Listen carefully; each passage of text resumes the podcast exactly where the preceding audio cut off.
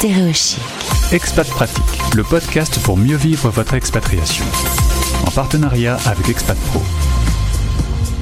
Pourquoi beaucoup d'entreprises françaises s'installent à Hong Kong Car Hong Kong est un véritable hub sur l'Asie et on va en parler avec notre invitée Anne qui représente le cabinet Fidunam, euh, partenaire de Expat Pro et c'est dans ce cadre que nous nous retrouvons. Bonjour Anne.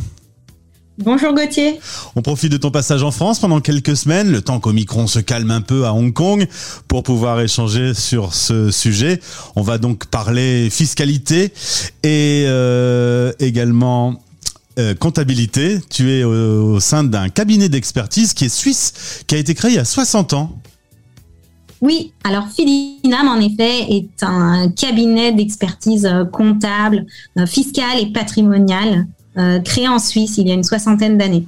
Euh, nous sommes euh, entre Lugano et Genève. Et puis depuis, il y a des bureaux à Dubaï, à Hong Kong, je l'ai dit, à Singapour, à Shanghai et à Ho Chi Minh, très tournés donc vers l'Asie. Exactement. Alors toi tu es euh, responsable French Desk, donc justement le but du jeu c'est que tu puisses aider des entreprises dans leur développement à l'international et plutôt vers l'Asie. Euh, pourquoi justement euh, Hong Kong est devenu un véritable hub, plateforme vers l'Asie? Alors, en effet, mes clients sont euh, des entrepreneurs et des PME français ou francophones euh, qui veulent se développer euh, ou s'introduire en Asie s'ils n'y sont pas déjà. Et nous les assistons avec la création de structures locales et leur gestion administrative. Tenue de comptabilité, dépôt de déclaration fiscale, assistance pour l'obtention des visas pour leur staff étranger et tout le suivi euh, paralégal annuel. Hong Kong est en effet euh, une des plateformes euh, clés pour se développer en Asie. Je dirais aujourd'hui ensemble avec Singapour.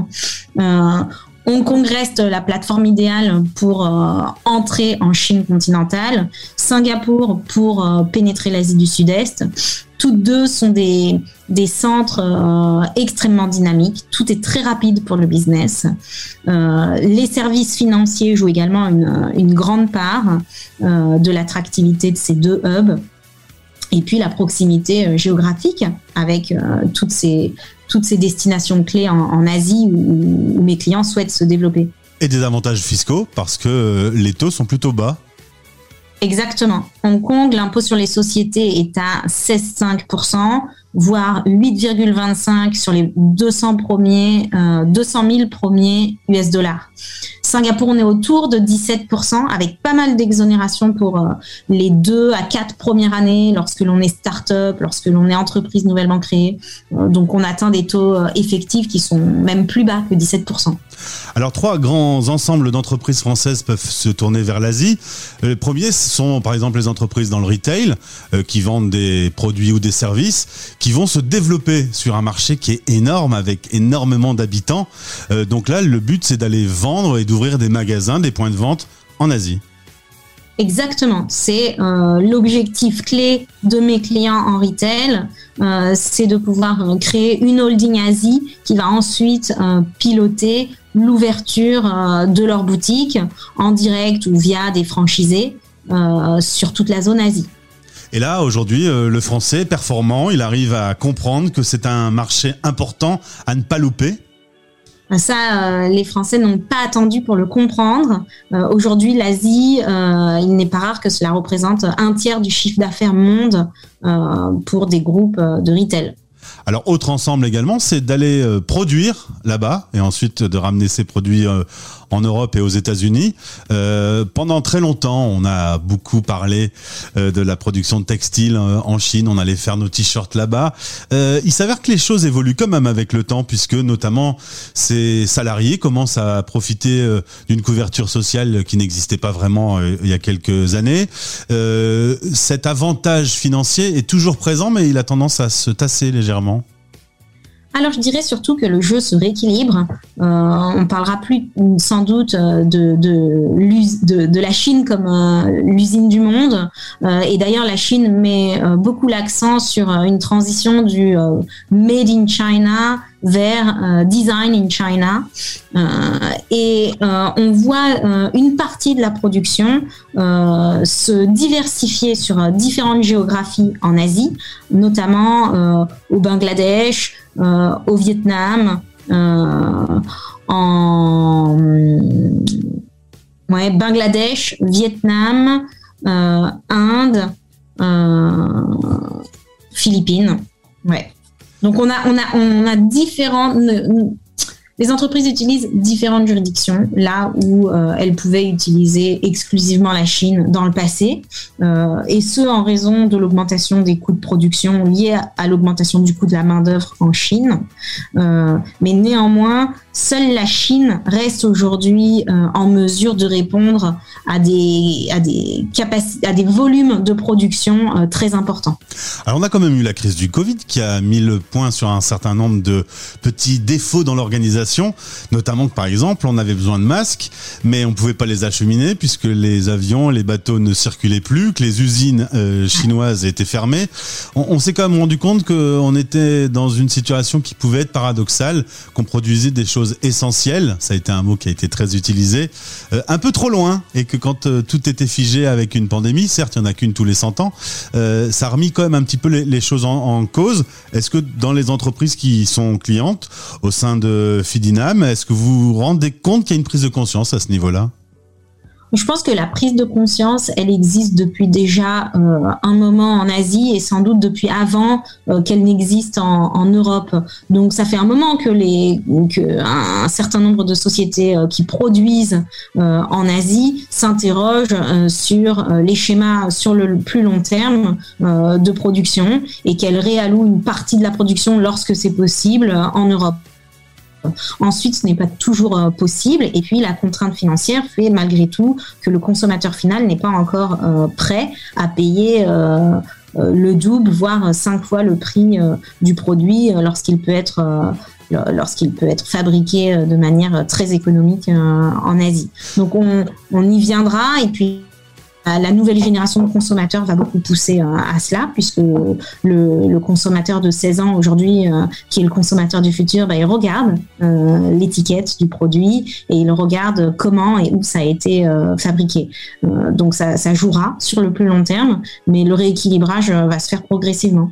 Quand tu as commencé à travailler à Hong Kong, on parlait déjà de l'empreinte carbone que pouvait représenter une paire de chaussures produites au bout du monde ou c'était pas un sujet il y a quelques années? Alors en fait, c'est un sujet depuis longtemps euh, en Asie parce que euh, on a beaucoup euh, souffert des conséquences immédiates de la pollution liée à la production. Moi, quand j'étais à Pékin en 2012, j'ai vu des taux de pollution absolument hallucinants. il y avait des matins, on se réveillait, on ne voyait pas l'immeuble en face du sien. et ces taux de pollution n'existent plus d'ailleurs à Pékin ils ont été très réduits. Alors, tout n'est pas parfait. Il y a eu beaucoup d'usines qui ont été simplement éloignées, donc on n'a pas forcément résolu le problème, on l'a repoussé. Mais euh, il y a énormément d'efforts qui sont faits et les autorités, euh, dont les autorités chinoises, ont parfaitement conscience du problème. Donc, il s'agit d'un problème local qui, comme il est local, euh, il est discuté depuis sans doute plus longtemps qu'on le discute en Europe, puisqu'on le voit d'un angle différent qui est celui de l'acheminement. On va parler un petit peu justement de l'entrepreneuriat. Quand on décide de se lancer en France, il faut reconnaître que l'administration n'est pas toujours très facile, que les taxes et les charges sont relativement lourdes quand même. Est-ce que ces entreprises qui décident de se développer à l'international euh, ont besoin de structures comme Fidinam pour euh, arriver à, pénétrer ces marchés? Et est-ce que euh, tout est plus simple qu'en France? Alors, réponse en deux temps. Euh, premier temps, oui, c'est plus simple. Et euh, que ce soit Hong Kong ou Singapour, ce sont deux formidables laboratoires pour tester un projet euh, commercial. Et on voit énormément de jeunes entrepreneurs qui arrivent s'installer à Singapour, à Hong Kong, qui viennent avec leur projet et qui euh, lancent leur projet euh, localement parce que c'est relativement simple de monter sa boîte, d'essayer d'obtenir des subventions euh, et c'est très rapide. ensuite, c'est également rapide d'aller dans le mur mais bon, euh, parfois, aller dans le mur, c'est également une super leçon pour ensuite se relever et faire que le prochain projet euh, soit, lui, euh, un succès.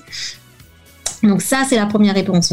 La seconde réponse, euh, oui, les PME euh, qui veulent s'internationaliser ont besoin de partenaires locaux de confiance euh, qui aient les épaules suffisamment carrées pour les accompagner. Et Fidinam, c'est exactement ce qu'on fait. On va aider des PME internationales qui généralement n'ont pas encore énormément de staff euh, sur place ou alors euh, peu de staff euh, qui connaissent l'ADN de leur société et de leur projet et qui ont besoin d'une personne de confiance pour les aider sur tous les aspects administratifs, comptables, fiscaux, de visa, de réglementation et pour leur rendre la tâche plus facile de manière à ce qu'ils se concentrent véritablement sur leur activité commerciale et qu'ils se fassent pas bouffer par les, contraintes administratives.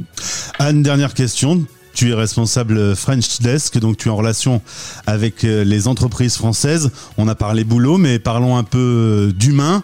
Est-ce que dans ces aventures que tu as connues ces dernières années, est-ce que une, aventure française, un développement en particulier, euh, et la joie de, de, de, son créateur, de son, euh, de, son équipe, est-ce qu'il y a un cas en particulier qui te vient en tête aujourd'hui d'un succès humain aussi, d'une aventure humaine euh, qui a été passionnante à vivre? Oh bah oui, chaque projet est différent et euh, chaque projet est avant tout euh, une aventure humaine. On est euh, des, des, on est des fournisseurs de services, donc ce qu'on vend d'abord c'est de la confiance et c'est de l'humain. Euh, donc bien sûr, quand on voit nos, nos clients, quand on voit leurs projets euh, devenir des succès, ben, c'est un immense, euh, une immense satisfaction. Et moi, j'ai fait un petit cocorico, mais c'est vrai que de temps en temps, derrière le nom d'une entreprise qui sonne américaine, euh, en fait, c'est une, une, histoire de, de, Français et qui sont développés, qui ont cartonné. À, Hong Kong, j'en ai eu plusieurs qui, qui font un, un, travail de dingue et qui arrivent à notamment se développer de façon remarquable sur le marché asiatique. Et derrière, c'est un petit Français, il faut le dire. Voilà, non, mais tout à fait, c'est vrai. Euh, on n'a pas toujours euh, la, la, dénomination sociale euh, n'indique pas toujours euh, la nationalité de l'actionnariat, des fondateurs et, et, des managers. Anne, en tout cas, merci. Euh, pour l'instant, tu es à Hong Kong. On en a parlé dans le sujet Un Français dans le monde. Peut-être que ça évoluera. On verra avec le temps, mais avec plaisir pour que tu reviennes sur notre antenne. Merci beaucoup, Gauthier. Bonne journée. Au revoir. Expat pratique en partenariat avec Expat Pro. expat-pro.com. Stéréo chic.